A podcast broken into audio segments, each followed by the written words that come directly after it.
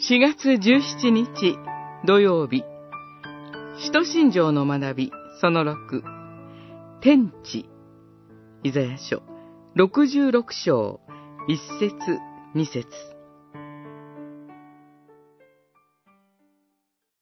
主はこう言われる。天は私の王座。地は我が足台。66章1節神は天地の作り主です。天地とは、この作られた世界のすべてのものを指しています。空高く、遠いところにあるものも、海深く、低いところにあるものも、見えるものも、見えないものも、神が創造されました。それゆえに、すべてのものは、作り主である神の栄光を表すために存在しています。天も作られたものであり、神を治めることはできません。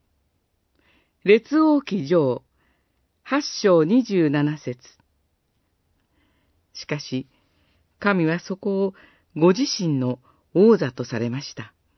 そして、ご自身の足台である地を人の住むところとされました。この地には困難もありますが、神が力強く治めておられます。それゆえ、私たちは天の父に呼びかけ、御心が行われますように、天におけるように、地の上にも、と祈ることができます。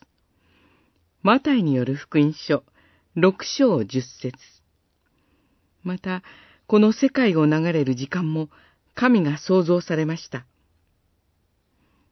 天と地は、神と人間の歴史の舞台です。そして、やがて、罪あるこの世界の歴史が終わりを迎えるとき、新しい天と新しい地がもたらされます。ヨハネの目視録21章1節その完成の時を目指し、人は天を仰ぎ、地に足をつけて歩んでいくのです。